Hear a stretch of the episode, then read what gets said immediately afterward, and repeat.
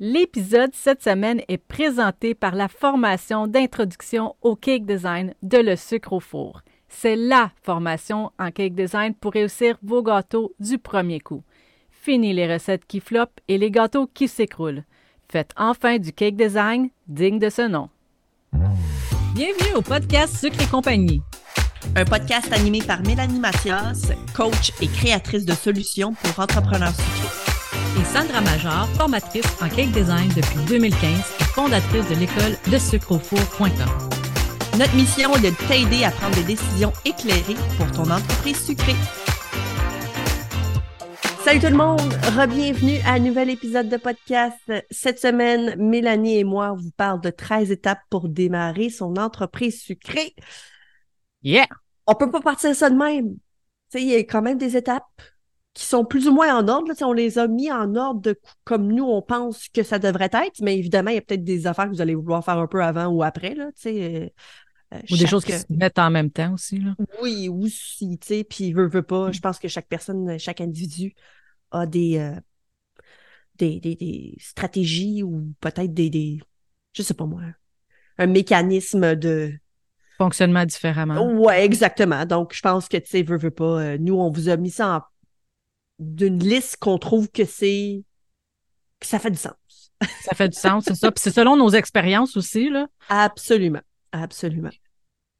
Donc euh, voilà, 13 étapes. C'est, c'est pas rien. Puis vous allez voir en fait qu'il y a énormément de contenu dans cet épisode-là. Euh, d'ailleurs, on va souvent vous mentionner d'autres épisodes de podcast parce que tous les sujets finalement, tous les étapes en fait duquel on va vous parler aujourd'hui ont pratiquement été élaborés encore plus en précision dans certains épisodes de podcast.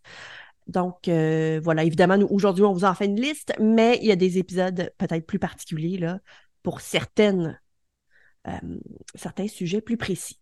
Donc, cela dit, euh, je vais laisser Mélanie à vous euh, parler peut-être de la première étape. Good. Fait qu'avant tout, avant de tout commencer ça, je pense qu'il faut euh, faire l'évaluation de nos compétences. Fait que s'assurer qu'on a des compétences solides autant du côté pâtisserie que côté entrepreneuriat. Fait que s'il y a des, des endroits là-dedans où ce que on a des lacunes ou est-ce qu'on manque un peu, ben je pense avant même de tout décider de partir, je pense que j'irais me, former euh, dans ce secteur-là. Puis justement, euh, récemment, je vous ai fait un épisode aussi à se poser la question est-ce qu'on est mieux de le faire en tant qu'entrepreneur ou en tant qu'employé?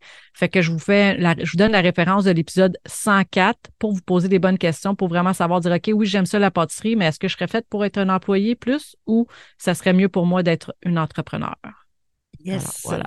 Je pense justement, tu sais. Euh, tu parles de, d'avoir des compétences solides. Je pense entre autres justement ben, à mon cours de cake design euh, pour débutants qui mm-hmm. parle davantage justement, tu sais, comme de la base. Puis c'est important, même des fois, d'y retourner aussi euh, une fois de temps en temps. Mais au départ, c'est super important. Tu sais, c'est la fondation, en fait, là, euh, pour éviter d'avoir des, des, des tracas, puis même des mots de tête. C'est important. Puis aussi au niveau de l'entrepreneuriat, donc des formations, je sais pas moi, sur Facebook. Euh, des, formations euh, juste gestion d'entreprise, tout simplement. Là, ça peut être une bonne idée d'avoir ça dans notre bagage quand on commence une entreprise, et ça, même si c'est une entreprise sucrée. je sais aussi qu'il y a beaucoup de, ben beaucoup de, je pense avec les centres locaux de l'emploi, tu sais, il y a des formations qui offrent sur les lancements d'entreprises et tout. Euh, il y en a beaucoup qui ont trouvé ça pertinent. Fait que je l'ai jamais fait, je peux pas me prononcer, mais j'ai entendu beaucoup de commentaires positifs là-dessus. Fait que je pense que c'est aussi un, bon départ. Oui. Deuxième étape, je pense, qui est comme nécessaire là, quand on démarre son entreprise, c'est de se demander si on a le droit de démarrer une entreprise. oui, ça serait bien dommage de faire toutes les autres étapes pour se rendre compte que tu n'as pas le droit. C'est ça. Donc, euh, on parle entre autres du permis de la ville. Tu sais, euh, chaque ville, mm-hmm. chaque province, chaque pays a des réglementations concernant le démarrage d'une entreprise.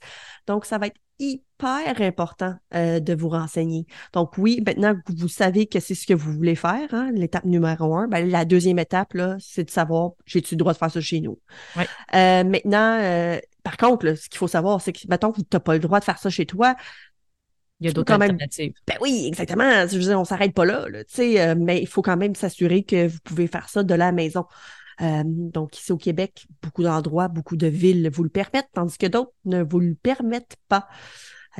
donc, ouais. Puis on avait parlé justement euh, avec une, une, amie à moi, Suzy Bissonnette, qui, elle, dans sa ville, euh, s'était pointée là, puis c'était tout nouveau, puis finalement, euh, elle n'avait pas le droit. par contre, elle a fait faire des changements de loi. C'est mm-hmm. pas facile. C'est pas, pas facile. Mais elle l'a fait. Donc, on en a parlé d'ailleurs dans l'épisode 4 de Sucre et compagnie. Puis, donc, je vous invite à aller écouter ça. Je sais jamais c'est une de vos de vos situations également. Ça peut vous inspirer.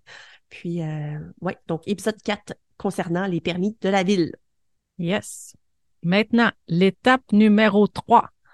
Ben, c'est de s'inscrire ou de s'assurer qu'on détient déjà l'attestation d'hygiène, d'hygiène et salubrité avec le profil gestionnaire. Parce que je sais beaucoup qu'il y en a, mettons, qui ont eu une garderie, fait qu'ils ont une attestation, mais c'est pas celle-là qu'il faut pour vraiment le, profil gestionnaire. Puis encore là, on, je pense, je ne sais plus si c'était toi ou Véronique qui avait parlé de ça à l'épisode 76. Euh, c'est avec euh, Didier, euh, qui est en fait un formateur justement de la dite formation d'hygiène et salubrité. Là. lui offre son. il offre la, formation finalement. Puis c'était lui qui était venu nous parler de, de tout ça là, Mm-hmm. ça, c'est quelque chose qui peut se faire euh, en ligne? Oui. Ben, la formation, moi, j'avais fait ça. J'avais fait la formation en ligne et j'avais fait le test en personne. Je ne sais pas si ça marche encore comme ça. Aucune idée, mais quand moi, je l'ai fait, c'était comme ça aussi. OK, parfait. Puis ça, c'est pour l'instant. J'avais demandé à un, inspecteur. Puis pour l'instant, il disait que c'était une attestation qui était bonne à vie, qui n'était pas nécessaire d'être refaite. Par contre, euh, les lois, hein, on le sait, ça peut toujours changer. Donc, ça ah pourrait venir en sorte qu'à un moment donné, ils demandent un refresh euh, à toutes les. Je pense que ça serait pas une mauvaise idée parce que, tu sais, moi, ça fait longtemps, puis des fois, je suis comme, je suis comme un petit peu embrouillée dans ma tête. Mm-hmm. tu sais, ça fait longtemps, tu sais, je veux pas, j'ai encore mes cahiers, mais reste quand même que je feuille, je feuille pas nécessairement dedans, tu sais. Puis à la limite, je me dis, y a-tu des choses, des réglementations qui ont changé depuis le temps qu'on ben l'a oui, passé aussi, Exactement ça fait quand même 10 ans. qu'ils l'ont fait. Moi, ça. fait 10 ans. Fait que, veux, veux pas, euh, ça fait quand même un bail. Puis, veux, veux pas, euh, même ma mère a fait cette attestation-là il y a comme plus de 30 ans, mais évidemment, les choses ont changé. Oui, exact. C'est particulier. Mais euh, oui, puis c'est important que ce soit aussi le profil gestionnaire parce que, comme tu disais, le manipulateur ne fonctionne pas. Puis maintenant, si vous nous écoutez puis vous êtes en France, sachez que c'est différent. En France, vous n'avez pas besoin des mêmes attestations euh, vous avez besoin de d'autres choses. D'ailleurs, on en avait fait déjà un épisode aussi là-dessus. Je pense que c'était autour de l'épisode 4, si je me souviens bien, euh, concernant la réalité en France. Donc, c'est pas tout à fait la même chose. Sachez mm-hmm. que tout ce qu'on va vous dire aujourd'hui, c'est définitivement à titre euh, de, de, de, programme québécois, en fait, là, de gouvernement québécois. Mm-hmm. mais c'est sûr que vous pouvez quand même vous en inspirer là, si vous êtes d'ailleurs. C'est juste que, bon, les termes qu'on va employer ne sont pas tout à fait euh, exacts pour vous. Good. Ensuite, là, on a fait notre cours d'hygiène et salubrité. C'est quoi la prochaine étape? Euh, ben, dans le fond, nous, euh, ce qu'on avait établi là, comme prochaine étape, c'était de trouver sa niche, de définir son persona, dans le fond, de trouver votre client idéal. C'est qui? Mm-hmm. Pour qui? À qui vous allez vendre ça? Tout ce que vous avez envie de faire, vos pâtisseries, vos gâteaux, vos cupcakes, vos macarons, c'est à qui vous voulez vendre ça. Évidemment, il y a plein d'informations sur justement la fameuse niche, le personnel idéal, etc. sur, les réseaux sociaux.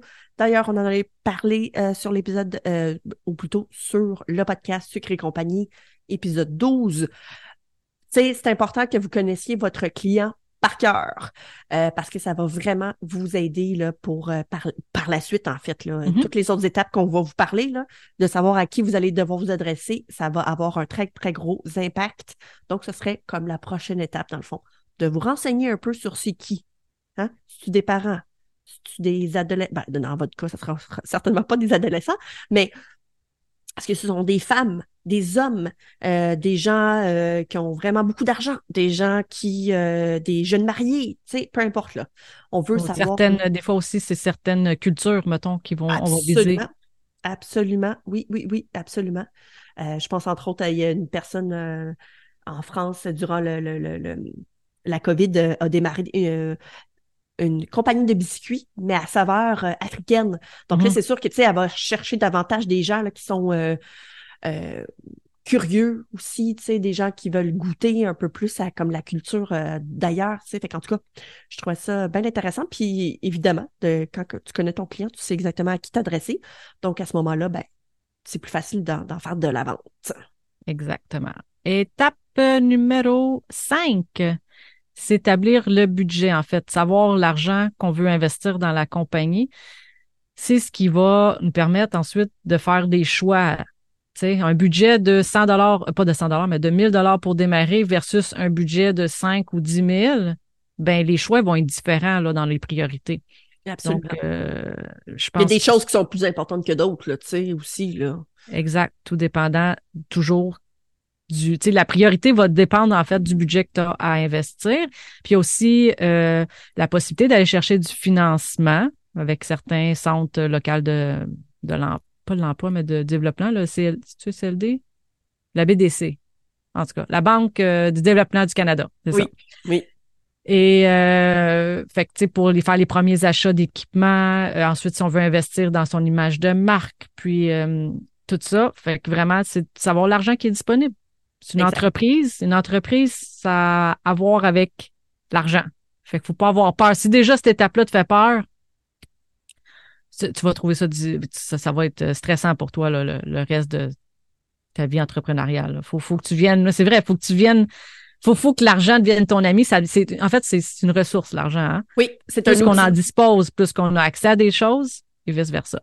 Exact. Ouais. Puis tu sais, c'est ça, euh, comme tu mentionnais justement le choix des, des, premiers équipements. Puis tu sais, je pense qu'une chose aussi que je dis souvent euh, aux gens, c'est que euh, au départ, tu n'as pas besoin de toutes les moules disponibles de la planète. Non, vraiment pas. Tu achètes ceux dont tu as besoin. Puis, mm-hmm. fur et à mesure que ça va, plus tu en achètes, tout simplement. Mm-hmm. Tu sais, moi, je suis rendue au point où ça fait plus de dix ans que je fais des gâteaux. Quand je rentre dans un magasin de gâteaux, euh, d'accessoires de, gâteaux, j'ai pratiquement besoin de rien parce que ça fait dix ans que j'accumule du matériel. Tandis que vous, c'est pas pareil, vous en avez pas.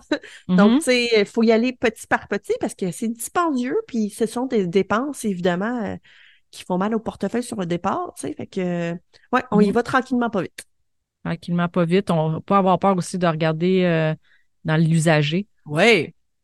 Euh, il peut y avoir des méga belles trouvailles là parce que souvent, c'est des équipements professionnels. Fait que c'est des affaires qui s'usent pas. tu sais, je veux dire, moi, j'ai des moules à gâteau qui ont fait ils en ont fait des milliers de cuissons, là, puis je les regarde versus un œuf, là, puis il y a honnêtement vraiment pas grande différence. Là. Ça mm-hmm. s'use pas. Si ça a été bien lavé, si ça a été bien... Euh, fait que ça vaut la peine de regarder euh, de ce côté-là aussi.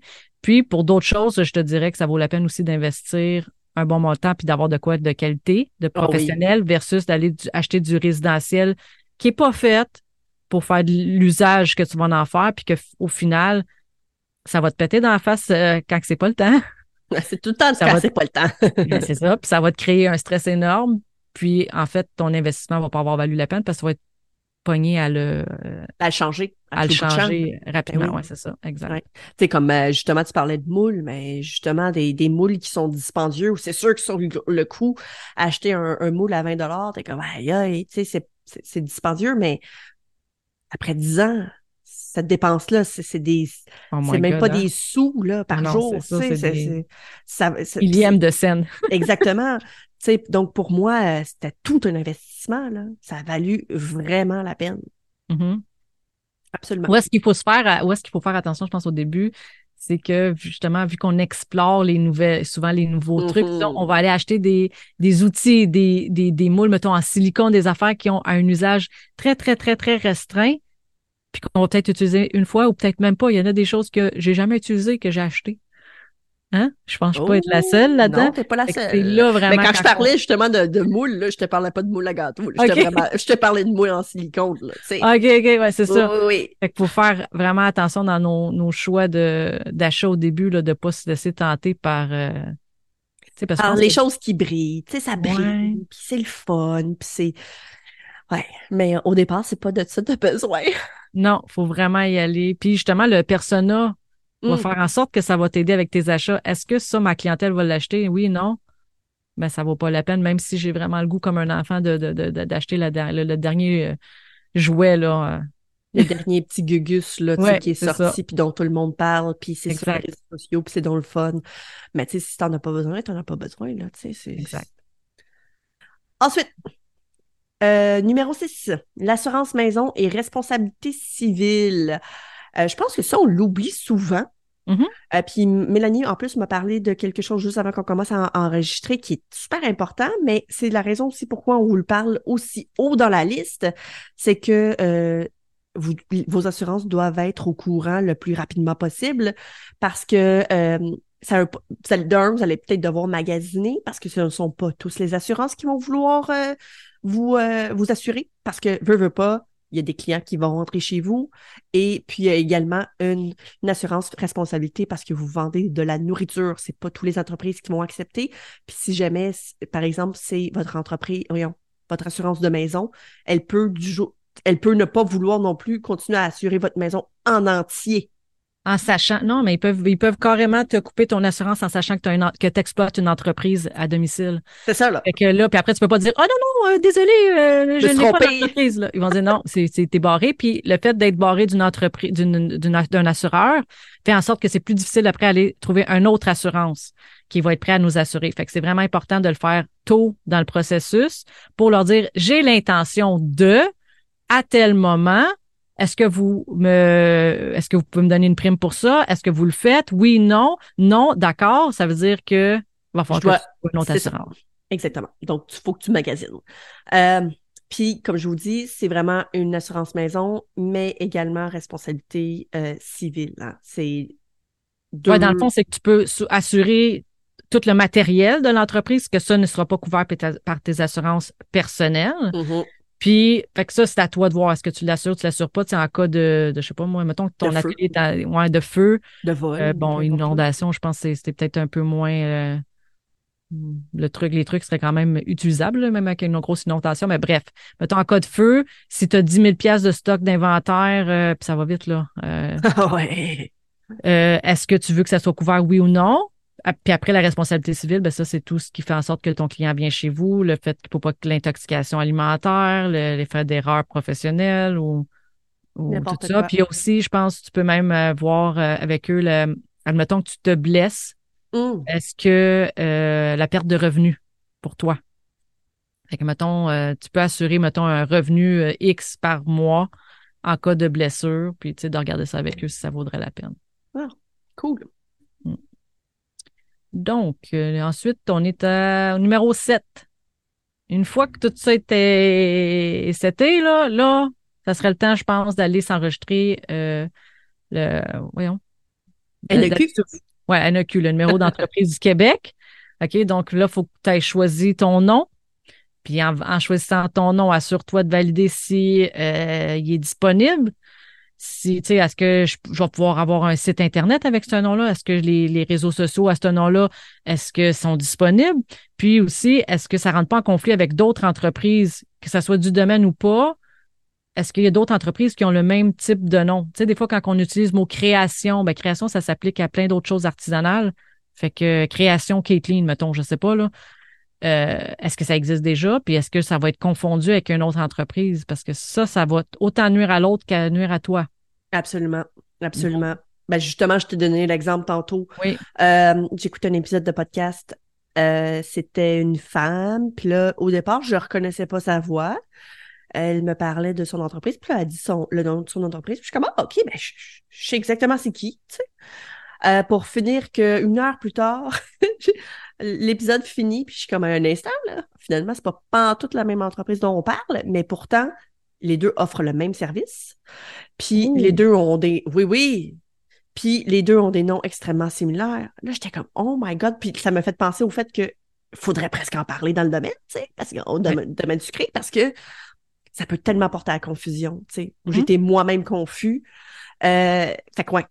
Puis tu sais, c'est ça. Même service, même produit, même nom ou similaire, et tabarouette. En tout cas, je sais pas mm-hmm. qui, est arrivé en premier, mais il, a dû avoir de la confusion en quelque part, puis il y a peut-être eu même un petit peu de, frustration aussi d'un côté, là, euh, ça j'en suis convaincue. Euh, puis donc, c'est important de vous assurer que votre nom soit autant que possible le plus unique. Euh, de vérifier aussi. Tu sais, c'est sûr que bon, il y a quelqu'un, mettons, en, en Belgique qui a le même nom que vous. C'est pas super parce que je veux dire, vous, vous allez rarement tomber en compétition avec cette personne-là. Euh, mais reste quand même que, tu sais, c'est ça, faut, faut faire attention, faut s'assurer en fait qu'au moins dans votre secteur, là, que ça soit unique. Puis si tu peux agrandir ça jusqu'à, tu sais, comme ville et plusieurs, euh, plusieurs villes, ben c'est encore mieux parce que euh, sinon les gens vont se tromper. Moi, j'irais honnêtement, là, unique au Québec, là. C'était au Québec, là. Absolument. Absolument. C'est ce que je ferais également pour s'assurer, dans le fond, que quand les gens tapent votre nom d'entreprise sur Google, que vous soyez pratiquement le seul option qui sort. Oui, exact. Ouais. Puis D'ailleurs, on en avait parlé de l'épisode 40, il me semble, excuse. Non, c'est bien correct, c'est ça, exactement, épisode 40. Trouver son nom d'entreprise, comment le trouver, en fait. On vous donne mm-hmm. des petits trucs. OK, good. Fait que là, on est rendu à l'étape numéro 8. Yes. Ça, c'est une étape qui est facultative. Euh, ça serait de s'enregistrer aux taxes. Euh, je sais que ça fait peur à bien du monde. On en a parlé dans l'épisode 70. Puis, honnêtement, euh, moi, c'est quelque chose que je recommande. Surtout pour le, domaine sucré. Surtout pour, exactement. Dans notre domaine, c'est quelque chose que je recommande vraiment. Fait que j'en dis pas plus. Allez écouter l'épisode 70. Je pense que ça va répondre à vos questions de ce côté-là. Comme je vous dis, c'est facultatif. Ça peut être fait un peu plus tard, mais euh, vous allez perdre. Tant qu'à moi, c'est, c'est plus rentable de le faire dès le début. Absolument. Ensuite, quand tout ça est fait, étape 9, euh, c'est faire la demande du permis MAPAC. Puis ça, c'est comique parce que je sais que c'est souvent arrivé. Euh, on pense que quand on fait l'attestation, that's Ouais. Mais non, il faut faire la demande du permis. Puis il faut le payer. oui, à chaque année. Puis il y a également des frais d'ouverture de dossier. Donc, tu sais, c'est tout. D'ailleurs, on parlait justement de finances et tout le tralala. Mm-hmm. Ça, ça devrait faire partie de, ces finances-là, de, de, de votre, euh, pas de votre plan, mais de votre. Il euh, faut le budget. Voilà, le budgété, exactement. Donc, de faire la demande du permis MAPAC. Euh, cela dit, je pense que ça prend quand même un petit moment avant de le recevoir. Euh, mais du moment où tu l'envoies, c'est comme c'est payé. Du, moment que je pense que le chèque est encaissé, que tu as une preuve comme quoi que le chèque est encaissé. Tu peux commencer à, faire la production. Exactement. Euh, puis par la suite, tu vas le recevoir par la poste, ton fameux permis de la MAPAC, de le MAPAC, pardon. Puis voilà, conservez-le. Puis l'année prochaine, vous allez en avoir un. Euh, il t'en envoie-tu un nouveau à chaque fois? Oui, oui, parce que les dates. Oui, les dates changent. Ben oui, tu as bien raison. Euh, donc, c'est ça. Puis souvent, tu sais, c'est comique parce que j'avais jamais remarqué, mais euh, quand j'ai commencé, tu sais, comme quand tu fais la demande du permis et MAPAC, c'est à ce moment-là que j'ai remarqué que tous les restos l'avaient c'est mm-hmm. d'afficher. C'est quelque chose que j'avais jamais remarqué en tant que consommatrice. Mais tu sais, quand tu es dans le domaine, là, tu réalises, ah, OK, ouais, tu sais. Fait que, en fait, c'est parce qu'il y a une loi qui t'oblige à l'exposer. Ah, c'est vrai? Bon. techniquement, il devrait être. Tu sais, il y en a, ah non, c'est un renseignement personnel. Non, c'est pas un renseignement personnel, c'est un renseignement qui est public. Donc, euh, quand tu vas dans un restaurant, tu es supposé de le voir. ah, je euh, pensais moi aussi que c'était personnel. Euh. Non, c'est public. Fait qu'il doit être affiché. La même chose que ton certificat de taxe devrait être affiché aussi. Ah, ouais, OK. ouais, pour prouver comme quoi tu es vraiment enregistré quand tu charges des taxes. C'est pour ça qu'on met tout le temps les numéros de taxes sur chaque facture. Oui. Oui, c'est ça, en ligne, tu sais, mais vu que j'ai jamais... Ouais, je comprends ce que tu veux dire. OK. Mm-hmm. Cool. Donc ça, c'était l'étape numéro 9. Oui, exactement. Ensuite, l'étape numéro 10. Ben, pendant que la demande du permis se fait, ben, ça serait le temps peut-être d'aménager ton espace puis de t'assurer que tout répond aux exigences euh, du MAPAC. Puis, euh, je ne sais plus où ce que je m'en allais avec mes skis. Ben, on pourrait refaire référence, en fait, à l'épisode, euh, je pense que c'était 70, là, 76, pardon. donc, à la fameuse... Oui, lui, il en parle, là. Il en parle pas mal là-dedans, exactement. Puis d'ailleurs, lui offre même le service de déplacement pour aller voir ton atelier. Euh, mm-hmm. puis je pense qu'il fait peut-être même en ligne, tu sais, genre une espèce de rencontre Zoom, etc. Évidemment, il y a des frais rattachés à son service, là, mais si jamais ça vous stresse bien gros, là, puis que vous êtes vraiment pas sûr, puis vous avez donc peur euh, qu'un qu'un inspecteur de la MAPAC, euh, de le MAPAC euh, se présente chez vous, puis que ça se passe pas aussi bien que vous le pensez, ben, lui peut vous offrir le service puis vous s'assurer, en fait, que chaque truc soit bien effectué. Exactement. Donc, ça peut être rassurant, là, pour beaucoup d'entre vous. Good. Ensuite, numéro 11 on va parler d'outils de gestion des finances, l'ouverture de compte bancaire, euh, la facturation, la comptabilité, donc tout ce qui est par rapport à l'argent. Mm-hmm. Euh, donc, je sais pas moi, euh, ben, ouvrir un compte bancaire d'abord et avant tout, parce que comme tu mentionnais, c'est vraiment quelque chose d'important de séparer ton argent.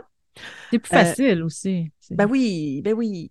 mais, mais si, excuse, si c'est pas une entreprise qui est incorporée, tu es travailleur autonome, tu n'es pas obligé d'ouvrir un compte affaires qui est toujours plus dispendieux. Dans, n'importe où tu vas, quand c'est affaires, c'est tout le temps plus cher. Fait que la majorité des banques, là, déjà avec ton forfait de base, ils te laissent, en tout cas moi, avec la BMO, on peut ouvrir 50 comptes si on veut, sous le même euh, frais de service de temps par mois. Puis j'ouvre un sous-compte dans le fond. Puis, euh, fait que, tu sais, ouvre-toi un sous-compte personnel où où est-ce que tu vas pouvoir gérer au moins l'argent puis les dépenses, les entrées, les sorties d'argent strictement réservées à ton entreprise. Ça va te faciliter beaucoup la job euh, au niveau de toute ta comptabilité ou même pour ton comptable, ça va être beaucoup plus facile. Absolument, absolument. Puis quand, on dit plus facile pour le comptable, on dit moins de frais aussi. Oui. Il y en a beaucoup qui négligent ça. Oui, absolument, c'est vrai je fais souvent beaucoup de travail avant la comptable, puis souvent je trouve que c'est pas bien cher, mais dans le fond, je réalise que c'est parce que c'est moi qui fais la, job, tu sais. Oui, c'est ça. Euh, mais tu sais, tant mieux. Ben, mm-hmm. tant mieux. Je sais pas. Est-ce que je pourrais utiliser mon temps différemment? Probablement. Euh, numéro 12. Je le fais-tu? Je le fais-tu? Vas-y. OK. Élaborer son plan marketing. Yeah, yeah, yeah. Donc, tout ce qui est comme logo, site web, le choix de la plateforme des réseaux sociaux que vous allez vouloir utiliser, euh, participer à des événements locaux. Tu on parlait de marché, justement. On parle de publicité. On parle de, mon Dieu, ton image de marque en général. Euh, ça coûte de l'argent. Fait que, tu sais, encore une fois, on revient au budget qui était en haut mm-hmm. complètement parce que, encore une fois, c'est super important. Euh, mais ton plan marketing, c'est de savoir là, dans quelle direction tu t'en vas, puis comment tu vas faire en sorte que les gens découvrent ton produit. Produit, exactement. Oui, oui, oui. Puis ça, on fait, vous, vous en aviez parlé à l'épisode 28, je pense que c'est par rapport au logo?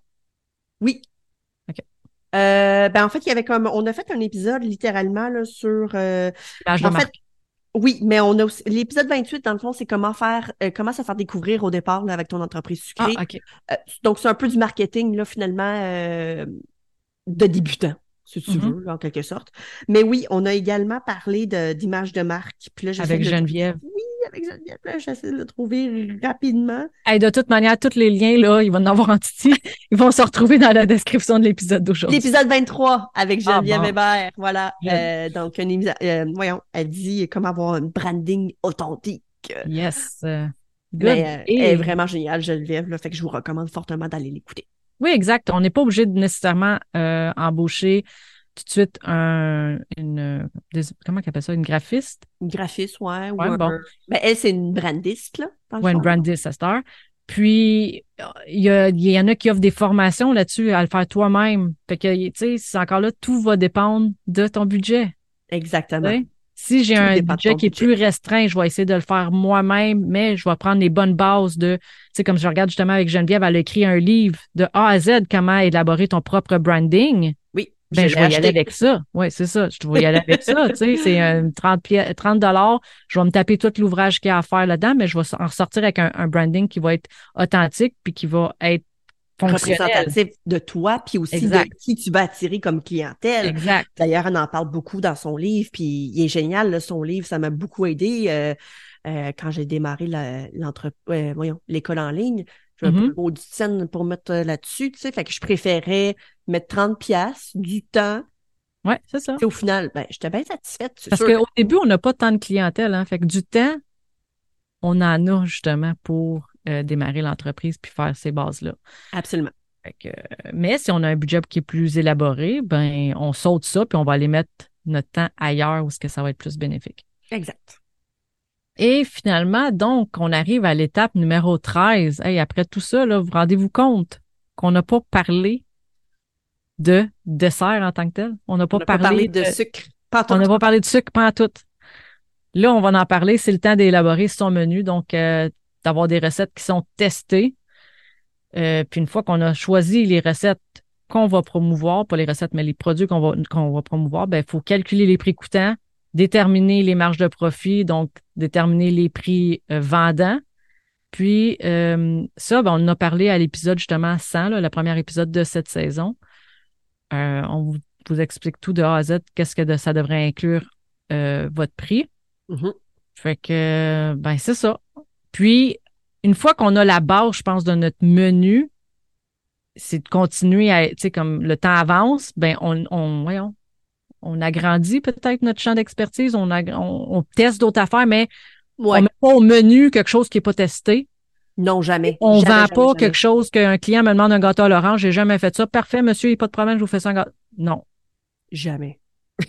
Faites pas ça ça crée tellement du stress pour rien.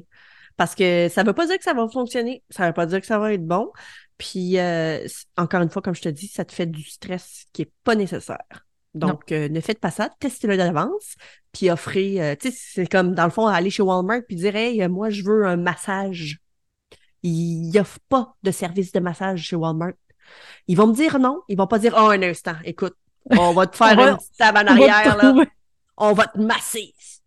Regardons, font pas ça. c'est la même affaire pour vous. S'il y a un client qui arrive, moi, je veux un gâteau l'orange, puis vous n'en avez pas au menu.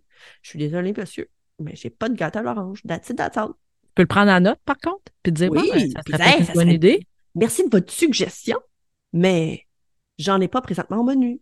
C'est ça, exactement. Donc euh, voilà, c'est ce qui conclut les 13 étapes pour démarrer son entreprise sucrée c'est 13 étapes. Techniquement, ça peut aller pas mal plus long que ça, mais c'est comme ça, c'est juste pour le démarrage. Après tout ça, là, t'es en business, comme on disait tantôt. exact. on a trouvé notre jeu de mots très drôle. voilà. T'es en business. Mais euh, une entreprise, euh, ça évolue constamment. Ça, on travaille sur l'entreprise constamment. Constamment. Ça change aussi constamment. C'est pas parce que au départ, tu pensais te partir en affaires pour vendre des gâteaux de mariage que c'est ce que tu vas faire toute ta vie? Non. Ça se peut que tu éventuellement que tu changes, puis euh, et vice versa. Hein? Mm-hmm. Donc euh, voilà. Puis j'espère que ça vous aider. On a énorme, c'est vraiment beaucoup de contenu là. Je, suis d'accord que c'était vraiment beaucoup, mais c'est un épisode nécessaire à mon avis. Oui. Donc euh, merci Mélanie pour cet épisode. Merci à toi, ça fait plaisir. On vous souhaite une bonne semaine. Puis, si vous avez des questions, n'hésitez pas à venir nous voir sur le groupe euh, privé Facebook là, de Sucré Compagnie. Yes! Là. Yes! Ciao! Bonne semaine! Bye! Bye! As-tu aimé le sujet de cet épisode? Viens nous rejoindre sur le groupe Sucré Compagnie pour continuer la discussion avec notre communauté d'entrepreneurs sucrés. Si tu nous écoutes sur une application qui te le permet, laisse-nous un review 5 étoiles pour faire découvrir le podcast à d'autres entrepreneurs et les aider avec leur business. On t'invite aussi à faire une capture d'écran de l'épisode que tu écoutes en ce moment et de la partager en story sur Instagram. Tag nous avec le sucre au four et maman gâteau avec un zéro, de sorte que l'on puisse te repartager et te faire découvrir par notre communauté.